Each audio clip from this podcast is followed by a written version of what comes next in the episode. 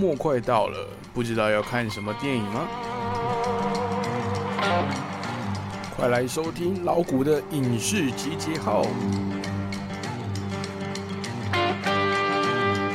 影视界的大小事，经典电影回顾介绍，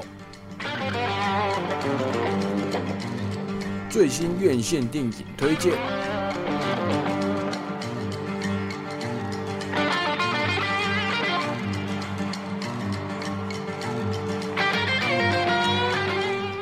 集结号，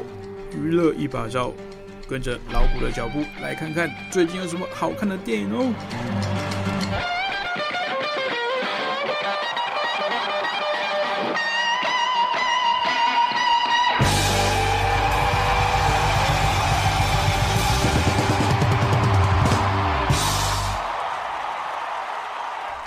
Hello，各位听众朋友，大家好，欢迎继续收听《光华之声》。您现在收听的节目呢是影视集结号，没错，今天这个时段呢还是由老谷来负责跟哎来负责主持，然后跟大家分享跟讨论哦最近的一些影视，不管是新闻啊，还是最近上映的电影，跟的一些呃跟电影有相关的一些文化周边的讨论哦。那首先跟大家说新年快乐啦！很大家觉得很痛苦的这个二零二零年哦，终于度过了。好，那其实老谷也没什么特别的希望哦，但特就特别希望这个新的一年呐、这个疫情呢能够获得这个一定的控制哦。那大家也不要因为说哦，这个二零二零年终于过去了，好像就这些啊疫情啊，还有这些因为疫情而受到影响的，不管是经济啦、交通，还有各种生活上的不便利，就会跟着来消失哦。因为其实现在大家知道，全世界的疫情也好啊，这个疫苗也好，都还不是相当明朗的状况下，到户外去到这个人多的地方啊，还是必须要戴上口罩，那多洗手。那有不舒服的状况呢，一定要跟这个当地的相关的机构以及医疗的机关呢来做反应跟这个处置哦。那这个现在已经不是哪个国家的问题了，这个疫情呢、已经是全世界的问题了。像前阵子的这个呃靠近年底的时候，英国嘛有传出这个新的变种病毒，那听说它的传染力也是比较强一点哦，所以这个各国呢也都紧急的把这个对英国的班机给暂时的先暂缓了，所以这个就是全世界的，呃，不管是你说经济链啊，还是什么交通链也好，其实我们都是绑在一起的、你一个国家防疫做不好，或者是这个人员的管制上有什么疏漏的话，其实也是很容易造成这个全球疫情再度的崩溃。尤其是我们知道这个新冠肺炎它的传染力又是特别的强哦，所以这个要跟各位听众朋友再次呼吁的就是，刚刚老谷说的，到外面去这个口罩呢还是要戴上，去做社交、去参加活动其实都无妨，但是一定要配合这个呃当地政府相关的一些管制，还有这个防疫的措施哦。那我们知道，二零二零年呢，呃，老谷除了是主持影视节目之外，也非常喜欢看电影哦。我我是呃，并不是说人家指定我做这个份工作，请我做这类的节目，而是我自己本身呢就对电影蛮有兴趣的。那二零二零年呢，因为这个疫情的关系啊，很多电影都受到了影响，甚至有一些电影直接延期，或甚至宣布说这个呃上映日期都暂缓的。好，那包括我个人非常期待的这个漫威的最新力作《黑寡妇》，还有这个阿汤哥暌违了二十多年啊，又回来，哎，不止哦，应该有三十多年，又回来演这个《Top Gun》的这个这个捍卫战士啊的续集，那也让我就是今年都还没看到。那年底其实又这个期待的作品，像这个《沙丘魔堡》，其实也都没有如期的上映啊，也都是因为这个疫情的关系呢来做延后。那前阵子也才跟大家聊到这个华纳电影公司呢，准备把它旗下的一些还没有上映的作品，在明年放到这个串流平台上来做同步。那当然，呃，老古对这个事情的看法是，呃，蛮不认同的。但是因为因为我觉得串流平台这种东西，它直接上架的话，呃，会影响到它的票房收益。那影响到票房收益的话，相对就会影响到这个片商以及演员、制片还有幕后这些工作人员的一些呃这个片酬啊，还有这个票房红利的这个分红哦。那整体产业的产值下降呢，那当然对整个电影产业来讲是呃有有危害的。那伤害到电影产业呢，那自然电影制造出来的水平跟这个质量呢也会跟着降低。那这是必然的结果，因为串流平台。本身就已经在逐步取代这个传统的放映电影的这个，应该说电影院的这个生态，已经逐渐被这个在家里就可以看到电影的这个方式，串流平台这个模式给取代哦。因为呃，现在的荧幕越做越好了，不管是你不论是几寸的哦，因为这个四 K 啊、八 K 的啊，不管是这个 LED 啊，还是 QLED 的这种。新形态的科技来出来问世，还有搭配这个呃价格相对低一点的这个音响，但是它的品质呢却还是可以维持在一定的水准。那在这个状况下，如果我在串流平台上面可以挑这么多作品，又可以随便我选时段，然后我可以不用管我的穿着如何啊，我也可以顺便吃点东西啊，在家里一个不被受打扰的状况下，被可以看我自己喜欢的电影，那这种。模式呢，呃，可能会有部分人会觉得，那我干嘛去电影院看？哦，所以这个串流平台这个呃呃生态模式啊，其实已经逐渐的取代了传统电影院的这个体验。但是对老古这种热爱这个看进戏院看电影的人哦，我觉得这种体验是很难被复制的。那之前也办了一个活动啊，那这个奖品还没寄出啊，但那个听众朋友先不要急啊。那个我办的活动是经典电影院嘛？那他的活动其实我我我我我是想唤起大家对电影院在电影院里面看电影的那种感觉。我并不是说我我特别想要写哪部电影的心得。当然你要讨论电影，老虎是觉得非常欢迎的。但是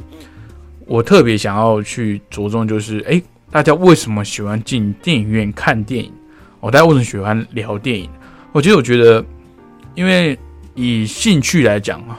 这样讲好了，就是，呃，我们喜欢看看车，喜欢玩车的人，或者是喜欢钓鱼啦，或者是喜欢呃玩模型的人，他们是有实体的东西去去去参加的，它是有活动的。就比如说我钓鱼很简单嘛，就是跟同好一起拿着钓竿去溪边、河边，甚至去海钓，哦，去这个特定的地方，我们。可以一起分享我们的兴趣，那也真的可以钓到鱼。好，那像老虎的父亲就非常是一个非常喜欢钓鱼的人哦。但对我而言呢，就是对钓鱼没有这么热忱，都会觉得钓鱼很无聊。那其实这种这种兴趣就是这样，就是各有各的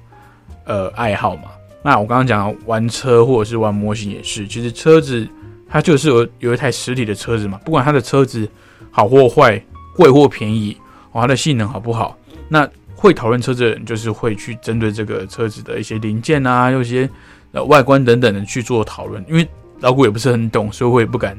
大放厥词哦。那那玩模型呢老古也是有碰，但是也不是说很专业，就只是哎，可能组个这个高达模型啊，然后可能上个墨线啊，简单的修个这个堂口等等的，并不是非常专业的玩家。但是它总归来说都是有个实体的东西。但是如果你喜欢看电影，看电影这种东西，它没有实体的东西，让你让你呃去回忆，让你去铭记它。那我刚刚讲的钓鱼啊，这个，然后诶玩车啊，玩模型等等，哦，他们都有工具或者是相对应的战利品。那车子模型不用讲嘛，就是就是车子模型。那钓鱼你有钓竿嘛？你有你的工具嘛？那最明显的战利品就是鱼啦，不管你是钓起来是要这个趁金换钱，或者是把它带回去加菜，那个都是一个呃实体的展现嘛。你的乐趣转换成实体的展现。那看电影这种东西哦，它是一种艺术文化的享受。它比可是它比起比如说呃这个呃创作，比如说音乐啊，音乐有实体的曲目，你看到的乐器等等。那这个平面艺术啊、绘画等等，又当然会有实体的呈现的样子。可是电影艺术又很妙的是，它结合我刚刚讲的平面艺术跟这个音乐艺音乐的艺术，还有各式各样的这个文本的创作啊等等，还有这个演员的诠释。那它又不是一个实体，它不像舞台剧，就是当然就是呈现在一个舞台上，它就是一个被压制出来的一个印象，数位印象，那转投影到这个荧幕上，让你去欣赏。那可能就是这么九十分钟，甚至有有些电影久一点，甚至两三个小时的这个一个体验一个经验，而且大部分人电影应该都只看一次嘛。那可能你进去电影院之后，就那一个半小时，或是好两三个小时这样过去了，然后那这就变成一段回忆了。所以为什么我的我的那时候的活动的主旨是要讲说去电影院的经验？因为我觉得那种。经验是很难以复制，哪怕你的这个，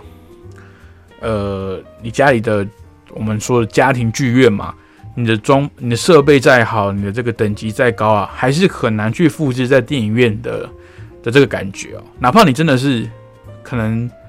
非常有钱，有钱到可以自己盖一座电影院，然后再把你以前看过那些电影拿出来重放，那跟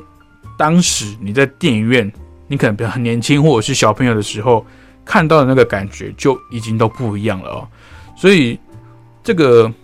串流平台会冲击到电影传统产业、传统产业啊，这个是一个趋势，那也是必然的。那这个老股之后呢，可能会再做相关的一些专题吧，去把它做得更完善一点。那好像我从去年底开始就开始给自己挖了很多坑哦，那。之前也有那个听友问我说：“哎，好像没有听说这个亚洲版的这个 HBO Max 跟这个 Disney Plus 这个平台要在亚洲区上。这个 Disney Plus 是已经有传闻，明年的第一季可能会在台湾先上，中国大陆以及香港那边会不会同步，现在还不清楚。那 HBO Max 呢，现在是还没有消息哦。那当然，他们之前会问说：哎，为什么？”这个没有，这摆明的钱根本不赚呢？啊，这是很简单了，因为如果像，尤其是像 Disney Plus 哦，它的呃平台又更独特一点，因为它是针对它的 IP 去做延伸哦，那包含这个星际大战的影集啊等等，它并没有自己新的内容哦，它就是囊括了之前它旗下的这个，不管是迪士尼动画也好，皮克斯动画也好，还有这个星际大战、漫威以及这个福斯。影业因为他把把福斯收购了嘛，以及福斯相关的这些影片啊，那这些可能跟其他的平台会重叠哦。我们拿网飞或是爱奇艺来讲，那当然当初迪士尼还没有自己决定要做平台之前，他也会把这些呃串流平台上的这个授权啊卖给这些呃其他的串流平台嘛。那大家想哦，我手上可能有假设好了，我手上可能有十部。是我原创的，非常受欢迎的，不管是动画还是什么英雄片也好，我十部好了，诶，我卖给你五部，我卖给你三部，我卖给你一部，诶，我剩几部？我剩一部，那我还要自己办创人平台吗？OK 啊，可是大家能够在我创人平台上面看到的东西，可能就剩那一部。哦，那当然我不是说迪士尼只有十部，那如果以这个比例来去分的话，如果他可能有一百部原创的内容，可是他卖掉了百分之九十。只剩下百分之十，也就是十部。那你会为了这十部电影去订阅 Disney Plus 吗？哪怕它一个月只是一百多块，我可能会说：啊啊，你不是有那个，我们不是有那个 Apple Plus 吗？或者是有这个线上的呃租用的这个方式啊？我可能花个几十块，我想把我我把我想看的电影买回去，租回去，看完不就没了吗？我干嘛要去订阅你的平台呢？或者是你这些经典的电影，我很喜欢没有错，那可能因为我很喜欢，所以有可能我早就已经买了相关的，不管是 DVD 啊、蓝光啊，还是 4K UHD 的这些影碟在家中收藏了。那我干嘛还要订阅你的平台呢？哦，所以这个 Disney Plus 它有它的顾虑跟这个商业考量啦，因为毕竟它还是一个以赚钱为前提的这个公司嘛。我们说这个邪恶米老鼠帝国，所以他一定是去请市场分析师来去估算说，诶，我在亚洲区来上架这个这个这这个平台啊，这个串流会不会有相关的收益？那有也有可能啊，他们他们在跟这个其他的平台在签订契约的时候，本来就有针对这个地区性，还有这个。呃，上架的这些影片啊，来做相关的限制，那他们也不会去自讨苦吃，去去硬着冲打对台嘛。更何况像爱奇艺跟这个网飞也好，或是呃阿玛逊其他的这个影音串流平台，他们还有自己的原创内容，就是没有任何版权的。我们可能是资助一些比较呃非主流，或是比较不不没有那么有名气的导演或演员去做他们的。影片啊、影集等等，那放在我们的平台上面。那显然现在这个 HBO 也好，或者是个 Disney Plus 也好，他们的脚步比较慢啊，他们起步比较久，所以他们或许有想要做原创的内容，但是这个进展呢，一定都比其他人慢很多。那之前的老古的节目也有提到说，这个漫威也有推出许多新影集嘛，但是大家要注意哦，它还是针对这个。他就有持有版权的这个 IP 去做延续，他没有再去另外投资新的东西，他也没有另外去去开发新的故事，他是在延续他原本的故事的 IP 哦，比如说《星际大战》，大家知道《星际大战》很受欢迎，那可能一些小地方、小角落发生什么故事，他们觉得有这个价值去做延续、去做延展的，他们会继续开发。呃，相关故事的一些影集，或甚至是一些呃，比如说我们之前的经典九部曲嘛，那那集与集中间发生了什么小故事，他们也可能会去开发新的电影，或者是像漫威之前刚刚提到的很多这种小影集啊，或者是这个后续的这些角色的发展的这种补完计划的感觉，它也是针对这个漫威宇宙去做延续哦。虽然这个新的形态。导致这个之后的漫威电影，你如果没有看影集的话，你后面电影在演什么，你可能会有一点摸不着头绪啊。这这点蛮有趣的，这个我们可能之后可以再讨论。当然也是要等这个影集上架之后了。那当然老谷也是很希望这些平台能够顺利的在这个不管是台湾也好，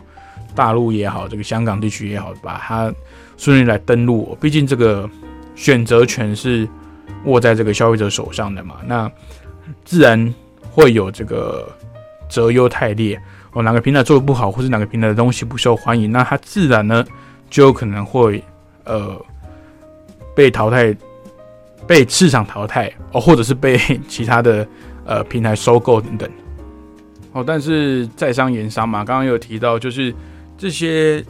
串流平台它背后的母公司一定会派出非常多的这个四。市调的这个分析师啊，还有这个这个经济的分析师来去做相关的调查，有十足的把握才会在这个相关的平台上来，呃，跟地区来正式的推出他们的串流平台哦。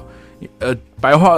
白话文就是说，在没有保证能够获利到一定程度的状况下，我是不会轻易的把我的串流平台在特定的区域来上架的。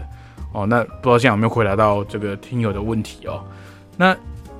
因为这个上个礼拜吧，这个哎，应该是上上礼拜，跟这个迪士尼股东会议一起公布的，就是说这个 Disney Plus 这个订阅数啊，已经超过了八千多万户了。确确具体几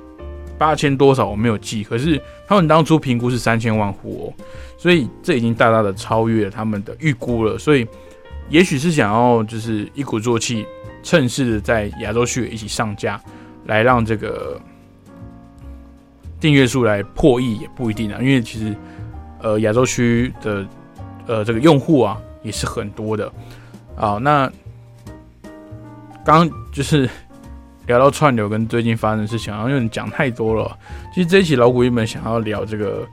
呃二零二零年啊十大在影视圈发生的事情，不过看来今天是没什么机会了啊。那待会老股呢，一样会分享这个，呃，这礼拜的一些影视圈的新闻啦，来会诊一下，跟大家报告。那如果有时间的话呢，我们最后再来聊一下这个老古上礼拜看的电影哦，就是这个呃《神力女超人》哦，没错，就我觉得电影院啊，应该说看电影这种东西就是这样，就是跟洗三温暖一样，就是有时候你就是会看到好看的电影，好像《灵魂急转弯》这种，呃，哎，大陆翻译叫什么？叫这个《灵灵魂奇遇记》是不是？反正。相对会有这种好好的作品、优秀的这个有一定水平的这个电影，那也会有一些蛮复杂、不知道该怎么形容的电影。那《神力女超人》呢是属于后者哦。那我们待会呢先来跟大家报告一下最近的影视新闻。那先听一首歌啊，有在追动漫的人啊，一定有听说这首歌是这个《鬼灭之刃》的这个片尾曲。那我们先欣赏一下那。进歌曲，我们待会回来再聊为什么要放这首歌。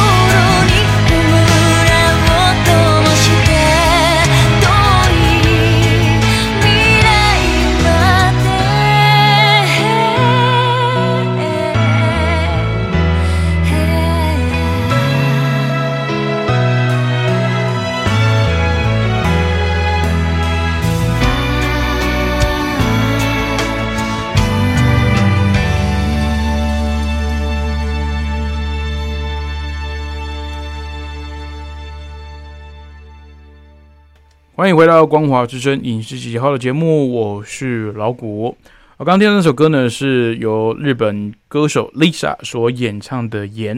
哦。那刚刚老谷前面讲错了哦，并不是《鬼灭之刃》这个动画的啊片尾曲，而是这个剧场版《无限列车篇》的主题曲哦。那有没有听到自己都乱掉了？那为什么放这首歌呢？因为当然是要恭喜一下这个《鬼灭之刃》的剧场版啊，终于突破了这个。这个《神隐少女》呢，在二零零一年所创下的这个日本票房三百零八亿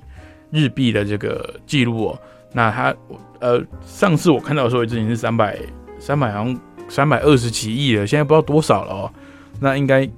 如果持续上映的话，这个呃数字当然就会往上爬升嘛哦。那这个全球票房更不用讲，就是简单来讲一句，就是削翻了啊。那为什么特别讲说这个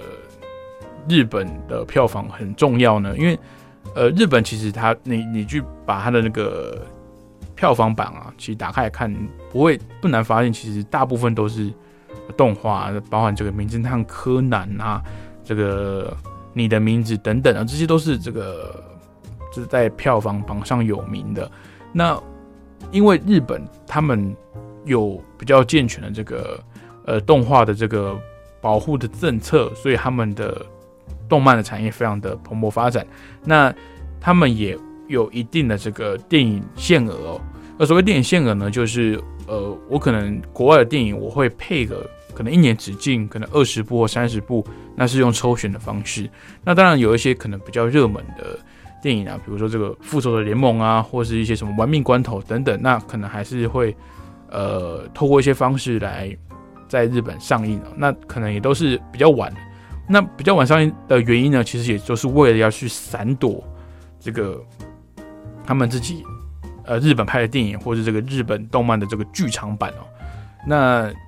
所以我说这个《鬼灭之刃》可以去突破这个《神隐少女》高悬了将近二十年的这个记录啊，真的是非常不容易。那网络上也有很多人在讨论说，哎，那是不是就是代表说这个《鬼灭之刃》已经超越这个？呃，神隐少女啊，我觉得不能这样比啊。第一个，这个呃货币呢有通货膨胀的问题嘛，你不能说哦，因为二十年前的钱比较厚，现在钱比较薄，你把这样那一起拿来比，那当然这个票房高低都是一个记录而已，那并不会去定义说这这部电影的好或坏，或是在你心目中的地位跟分量等等。那就以这个。呃，艺术角度啊，还有这个文化地位来讲，当然《身影少女》她的获得获得的奖项啊，她故事所叙说的这些呃背后的意涵等等，都被后面的人来这个呃吹捧跟研究嘛。那他的成绩也是有目共睹的。但是并不是这样，就是说，呃，《鬼灭之刃》是这只是一种这个次文化的产物，那它就不配值得一提哦。那其实《鬼灭之刃》它会红，并不是因为说它的。呃，动画精彩这么简单而已，它里面的故事含义啊，还有包含它的这个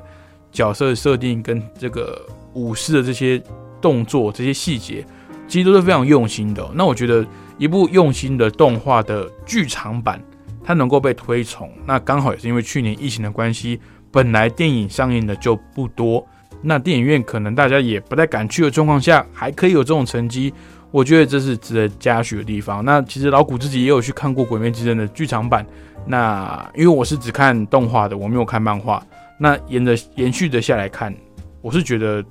这个体验是好的，这个感受是很棒的。因为这个动画做成这样子，我真的觉得非常满足。那在这一个章节，哦，因为它剧场版是延续着这个动画版做下来的，所以你刚好第一季的这个《鬼灭之刃》的动画。的第一季啊，看完之后刚好衔接这个剧场版的剧情，那刚好这个章节还把它做成以这个剧场版的预算跟规格啊来去制作，我是觉得非常的，呃，应该说非常棒啊，就是有它的价值在。那以娱乐体验来讲，它确实是，呃，以当今的这个动画来讲啊，算是数一数二的。那你说你要去跟这种，呃，神隐少女这种比较像是。呃，一枝独秀型的这种作品，因为它没有其他的连结哦，它就是有这个宫这个吉卜力工作室啊，这个宫宫崎骏导演所这个操刀，那他推出的这种有点像一篇幕的这种故事来去做比较的话，是蛮没有意思的啦。哦，你不管说票房上还是这个文化价值，甚至这个娱乐体验的，还有这个个人的对个人而言的意义来讲，去比较这些都是呃很无聊的哦。那不管怎样，我觉得两部都是非常好的动画，那也希望大家呢就是要在。呃，正常的管道、正确的管道、正正版的管道啊，讲这么明白，就是要在这个合乎版权的状况下来欣赏这些相关作品哦。因为最近台湾才发生一件很遗憾的事情，就是呃，因为这个道路的事情太多嘛，那导致这个呃台湾的的日本动画代理商呢也被激怒到了，那也不喜呃把可能作为一个惩处吧，今年有部分一些剧场版本来是会跟日本同步上映的。呃，电影哦，那也都延后了哦，也就是日本上映优先哦。那这我觉得这是大家对这个版权呢还不够尊重，那这个观影的习惯呢也还不够诶合乎这个法律啦。这其实是一个呃最基本的尝试，所以真的大家真的要看电影，你一定要去支持正版，好不好？那刚提到，我会先。聊一下最近这个礼拜发生的这个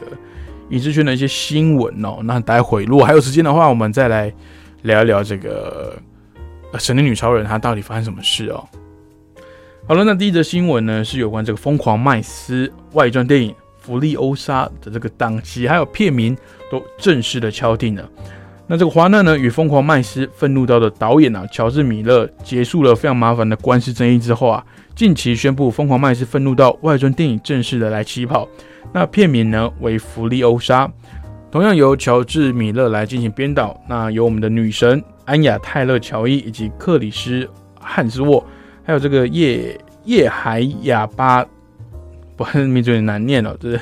叶海哑巴杜马丁二世来主演。那这部电影呢，预计二零二三年的六月二十三号来上映哦。那这个《疯狂麦斯》呢？本身就是一部这个老古还蛮欣赏的作品哦。那它的外传应该说前传，因为它主要是要演这个呃，有愤怒段里面这个莎莉赛隆饰演的弗利欧莎，她年轻的时候发生什么发生了什么事，那可能也会交代这个他为什么手会断掉啦，或者是他怎么从一个我不知道，可能会把 把一些。那个电影的前后跟整个世界观建构起来，那也会把这个角色相关的一些成长曲线的来更更整完善一点。好，那因为呃，疯狂麦斯其实它是比较偏动作视觉的这个呃动作片它的剧情面比较弱，可是大家显然是对它的一些背景设定啊有更浓厚的兴趣哦。那我觉得呃场面调度跟这个。世界观的美术设定来讲啊，这个乔治米勒着手的应该不会有太大的问题。那现在就比较怕说他的这个剧情呢会不会有点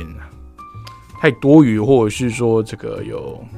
太冗长了？怕说整部电影你讲完，你好像有什么东西要讲，可是又又没有呈现的很好。那到时候也是一部相当期待的电影啦。那到时候这个二零二三年还有两年多的时间，那再期待一下。OK，那第二则新闻呢是有关这个我们的大导演克里斯夫诺兰呢，他有透露说有意想要将电脑给电玩化。今年刚推出《天能》的克里斯托夫诺兰，在日前接受游戏媒体人杰夫吉斯利的访问的时候提到，曾经有试图在全面启动制作期间啊，制作一款同名的游戏，但因为最终这个时间还有能力的评估下来，这个计划告吹哦。那他表示呢，他不想只是想做一款。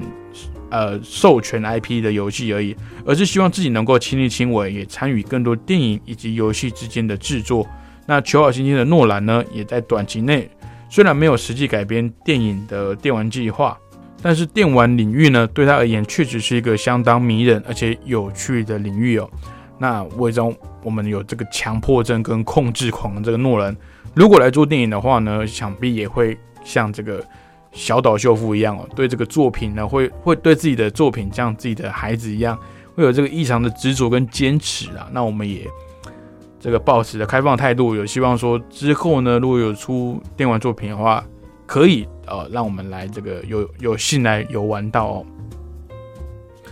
好了，第三则新闻呢是有关盖尔加朵，他首度回应这个埃及艳后的争议啊。那《神殿女超人》的导演派蒂真金师，还有主演盖尔加朵呢，这个导演演员的组合啊，在十月份突然宣布重拍埃及艳后的电影计划。那因为盖尔加朵是以色列人，那饰演具有马其顿血统的埃及女王，让不少人批评不符合这个历史史实。或者是有种族歧视的等等的争议哦。那盖尔加朵在日前接受阿拉伯 BBC 访谈的时候，也首度回应，他们也多方的尝试，但是并没有找到适合的马其顿演员。但这种找不到适合演员的官方说辞啊，早在这个二零一四年由克里斯汀贝尔所主演的《出埃及记：天地王者》这部电影，或者是由二零一七年由史嘉蕾·乔安森主演的《攻壳机动队》，都曾经出现过。那到底是不是找不到符合形容的演员？那就目前的媒体跟网络讨论风向来看，似乎是不会让大家买单哦。就是明明还有很多适合的演员呢，为什么一定要他来演？哦，那老谷个人的看法呢？我是觉得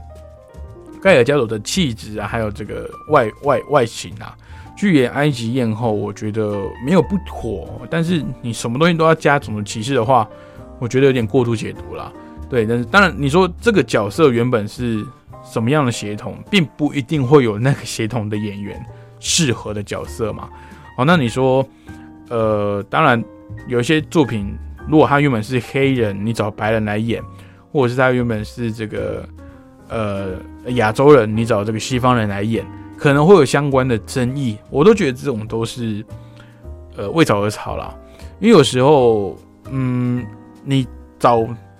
对协同，但是他那个角色可能就不适合他，你懂吗？就是这这其实也是一种文化侵略，但是呃，某种程度上来讲，他也是要评估这个角色，还至于这部电影，还有他的这个制作成本有没有办法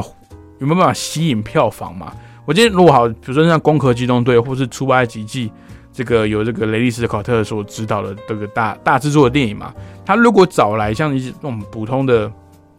小众，OK，你没有种族歧视的问题，这些人全部符合当初这个这个时代背景设定的协同。可是电影出来之后，这谁啊？我不认识他，我我不想去看，没什么吸引力，那这个电影就没办法回本嘛。所以我刚那个节目开头也有讲过，就是这个呃。呃，电影产业的最最呃回回到最最终来讲啊，就是在商言商的一个行为啊，所以他们一定会有试算过。那如果说有争议这件事情呢，能够呃小于他们的获利哦，就是我发生种族歧视啊、选角这些争议的这个代价呢，小于我的获利的话，那我当然是要选这个有有票房号召力的这些演员嘛。那这这也是吵过很多次哦。那基本上呢，如果有白人演员啊，呃，应该说白，应该说白人是这个好莱坞目前的主流派的这个种族嘛，讲讲白白话一点就是这样子。那呃，如果说原本这个故事改编成呃是改编从什么什么实体的呃故事或者是真实故事的话，那如果他这个人原本是白人。然后他找黑人来演，哎，好像这个时候就没有人讲话。就像小美人鱼，虽然说小美人鱼并不是一个真实故事，可是它的动画版我们都知道，这个小美人鱼是这个呃皮肤非常皮肤非常白皙，然后有有着一头红头发，这个非常可爱的美少女嘛，美美美少美少人鱼。OK，随便，就是她是一个白人的形象。好了，可是他真人版，他找来一个黑人的。我忘记是演员还是歌手了，我没有去起底那个 演员的身份哦。可他是黑人，这个时候就有人说，嗯，那那找他来演好嘛？但是这个时候就不会有什么种族歧视的问题哦。所以我觉得好莱坞有时候这种过度交往过正也是也是蛮妙的啦。OK，好，那再来下一则新闻是这个大卫高登格林哦，有希望呢来指导这个大法师的续集电影啊。那根据这个外国媒体报道啊，这个月光光心慌慌的导演大卫高登格林将再度依循月光光心慌慌的模式啊，与这个布伦屋制片公司来合作启动大法师的续集电影计划，也让这个不少恐怖影迷呢非常期待。那高登，呃，高登格林除了原定今年上映的这个月光光心慌慌万圣杀之外呢，还有月光光心慌慌三的续集电影。他也跟布伦屋来合作《养鬼吃人》的影集，以及一部有关剑桥分析事件的改编剧情长片。那喜欢这个大卫高登格林的影迷呢，也可以期待他未来有更多的作品哦。那这个，呃，大卫高登格林他的手法，我觉得蛮蛮新颖的。我虽然说古老古自己不太看这个恐怖电影啊，那其实这个布伦屋啊，这个制片公司，他其实之前都很喜欢做这种。也不是喜欢做啊，就是比较偏好跟这种呃比较算走小成本跟小制作这种导演来合作，就是他们不希望看到大排场、大规格、大场面哦，他们是希望看到这个故事有没有创新，哪怕它是延续旧的 IP，他们也想要看到这个有没有新的东西可以在里面探索去发展。那不仅仅是下观众这么简单而已。我觉得你说。你说新新瓶装旧酒嘛？但是我觉得它的新品，哎，长得好看啊，包装的好啊，那我可能就是会去看啊。哦，那这个大高登呃高登格林啊，其实我觉得他的作品都有一定程度的新鲜感啊，有点像温子仁哦，最近也是在这个恐怖领域界的这个大红大紫这个华裔导演。那我每次都非常期待看他们未来的作品哦，去去试图去翻转一种新的这个。恐怖片的这个文艺文艺复兴哦，算是一种新的革命这样子。OK，那下一则也是最后一则新闻啦。这个索尼有传出讯息说，这个华纳的新政策啊带给他们的影响。那在这个华纳宣布二零二一年所有电影将会采取这个院线串流同步发行之后啊，引发了不少电影人的反弹跟出走潮。那这个索尼影业的执行长东尼文喜奎拉。在这个接受访问的时候就透露啊，近期有不少来自华纳的创作者、演员、导演都有向索尼来询问发行合作，因为索尼是目前还在使用实体电影院发行以及制作的公司啊。那纵观目前好莱坞的五大巨头啊，索尼是目前唯一一家没有发展自己平台的这个电影公司啊，就是它没有串流。那二零二零年呢，甚至还会将原本将发行在院线的海战电影。怒呃怒海战舰啊，直接转卖给那个 Apple TV 哦。这部电影我看过的是那个试用期里面可以免费看的。那他也宣布弃走了这个二零二零的院线，准备让原本预计在今年上映的这些摩比斯啊，还有这个魔鬼克星的这个最新续集，还有这个猛毒二，都挪到二零二一年来上映哦。有没有？刚刚讲那些电影都是原本在去年就看得到了哦，都改成今年上了。那。跟其他的电影公司相比，这个索尼确实是目前唯一一家还坚守院线实体发行模式的电影公司。那反倒华纳出了这部棋，让这个索尼也许会有这个意外的发行获益的收获，也不一定哦。那其实这种影响都不是短时间的，所以这也要看之后的，不管是电影院呃有没有复苏啦，还有这个相关的防疫措施有没有限制这个观影的。呃，体验等等之类的，那也是很值得观察的。我觉得最近应该说我还蛮幸运的，就是可以主持这个这个节目以来啊，就是一年多一点点的时间，然后电影界发生那么多事情，可以跟大家分享讨论。那也刚好，因为我自己有兴趣，那也去做了一些功课，找一些资料，跟大家分享看看。那如果听众有任听众朋友如果有任何的想法的话，也可以来信跟我讲说，哎，你你会比较喜欢这个这个串流平台的呃观影模式呢，还是电影院的？那我相信这个听收听我节目的呃听众朋友，应该还是比较喜欢进电影院来看的。不过最近进电影院呢，还是要这个还是要三令五申一下，就是一定要把口罩戴起来，要多洗手。OK，那有不舒服的状况呢，还是要跟这个医疗。机构还有这个相关的单位来做反应。好的，那我们先休息一下，听一首歌。待会回来之后，我们来聊一下这个神力女超人到底怎么了。来自 Junkie SL 的配乐《Blood Bag》。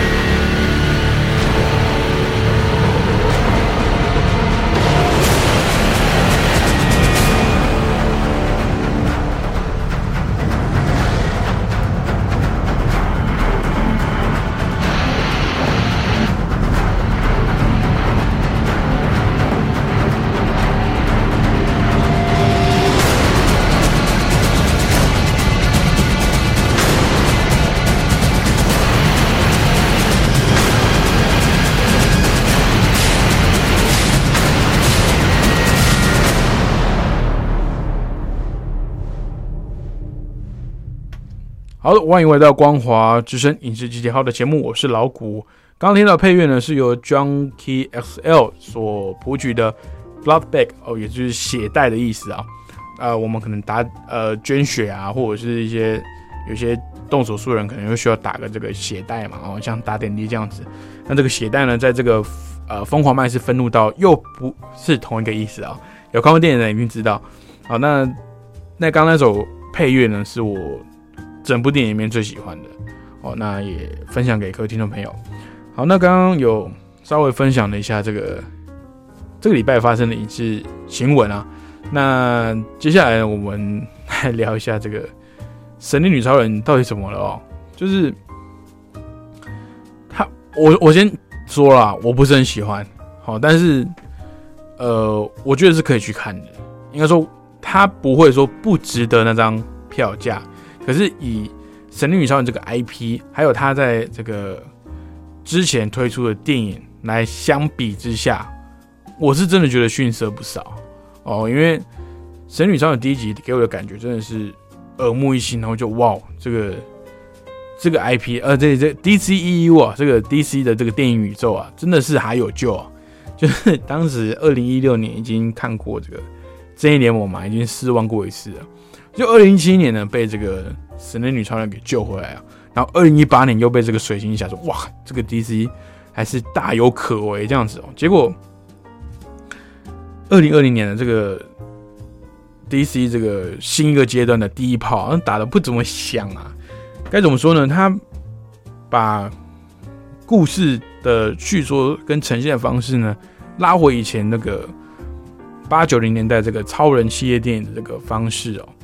就不不仅是这个画面上啊、色调上啊、角色的这个台词啊、动机等等哦，还有这个甚至特效，我也觉得，哎，你怎么突然第二节特效变成这样子啊？第一节特效不是好好的吗？并不是说很差还是干嘛，就是有些地方是可以吐槽。我觉得你第一集特效做的还不错啊，怎么会第二集突然变得很很生硬这样子哦？那这个剧情取向，我真的觉得是有点有点啰嗦了。它这个片长两个半小时哦，那很大一部分呢还是聚焦在这个这个神女超人跟她的男朋友 Steve 的这个纠葛啊。那 Steve 为什么回去呢？这个牵扯到很多剧透。那为了不破坏大家的这个观影体验，我我是建议大家去电影院看，你会知道我在讲什么。就是当然我我不反对那种八零年代那种超级英雄电影，就是哎，爱与希望与和平与与正义。我从来不说谎，我从来都只做对的选择，等等。他他少了那种这种，因为老古也有在看动画，然后也在看漫画。哦，那我我也觉得 DC 的这个呃作品会吸引人，就是因为呃有句话这么讲嘛，DC 的作品哦就是神有神力的人，然后他有正普通人的这个人性。那漫威呢是普通人，但是他突然有一天获得了这这些神奇的力量，哦，这不一样的，就是看 DC 有点像在看这个呃希腊神话一样，你知道吗？因为希腊神话就是为什么会这么常被改编到很多的作品，不管是小说、影集、电影等等，就是因为它里面的神旨都非常的有人性。哦，不是指就是 宙斯还是什么什么下来。下来跟大家开心的那种、那种、那种、那种人性，而指他每一个角色，他的做的每一件事情的出发点都是有他人性的的动机的。但是你今天想要赋予的神女超人在第二集的这个表现，感觉好像就是要说，虽然说我是神，我有人性，但是我最终呢会忠于我神的神的这个神格。我会忠于我这个神力女超人这个身份，所以我还是用会爱与和平去教化大家。我觉得这个有点不不不切实际啊。我觉得，这我个人觉得，好有有些人可能觉得这部电影很棒，fine。那我觉得尊重你的意见嘛。可是我觉得它的结尾这样子去处理啊，我觉得会呃把这个世界想的太美好了。我有一句话我觉得很荒谬，就是他说呃，如果我们只看到世界好的一面的话，真的这个世界会慢慢的。会变好？No，这个世界不是这样运作的，就就我认知的世界，绝对不是这样子搞的。我这他做每件事情是有他的代价，而且他的剧情太多可以吐槽的地方了。我真的觉得，我很肯定，肯等电影稍微退烧一点，或者下档之后，我可能会专门来聊这部《神女超人》哦。因为你在，我不是觉得 DC 很奇怪，就是在那一片声势看好看那个后世看涨的时候，推出一部《神女超人》，然后它的结果是这样，它的结局是这样子，就是非常令人难以接受，就因为。跟整个调性差很多，你知道吗？而且跟正义联盟那个版本的神力女超人，她的人格设定出入非常大。我觉得那个时候的神神力女超人感觉是有点厌世的，感觉就是哦，受够你们人类这样子的到处那边争斗，那边干嘛？但是我还是会想帮你们，你们是小朋友嘛，你们不懂事。可是怎么会差那么多？一九好像说时间设定在一九八四年，那正义联盟我们假设它是在这个。这个现实时空发生，二零一六年，那也不过三十年的时间而已啊！这中间你又经历了什么，让你变成这样子？就是你前面是是神神人，体会了人之后，哈，变有点像普通人，然后又又想变成普通人的时候，又又又回到那种神的神格来拯救大家。对我知道你可能是为了说，哦我，虽然我是想要跟普通人一样的生活，我也有自己的情绪跟这个。这个需求，可是我愿意放弃这一切来为世人造福，为了拯救世人。可是这个这个运作模式，这个架构，我我不太能够理解，我也不太能够接受了。对，所以也许是我个人太太挑剔了。但是我真的觉得《神女超人二》应该不只是这样子而已。哦，这我觉得这句话应该就就就是我的影评啊，就是没有不好，但是我觉得不只是这样子。OK，我点到为止，好不好？可是它的配乐还是很赞啊！这个汉斯季默，这个正常发挥。好，我们待会片尾会来，我们节目最后会来来听一下这个汉斯季默的这个片尾曲哦。那今天节目呢也差不多到这边了，啰里吧嗦讲了快一个小时。前面原本要跟大家分享这个年度十大年度十大的这个影视圈大事哦，但是时间的关系，我们联系我们下礼拜再说。好，那如果你对节目有任何的问题啊，或者是这个想听老古介绍什么电影，欢迎来信到台北邮政一七零零号信箱，还有电子信箱一样，l i l i 三二九这个 at m s 四五点 hinet 点 net，只要署名影视集结号或者是主持人老古，我就可以收到了。那我也会尽可能在节目上回复您的信件的内容。OK，那记得每个礼拜。台湾时间的礼拜天凌晨四点，还有晚上的十点，在空中跟大家讨论分享电影喽。我们时间都没有变。OK，节目安排的歌曲呢，就是《神力女超人》的主题曲啊，由汉斯季默谱曲的。那也祝各位有个美好的一天，影视节后，我们下次再见喽，拜拜。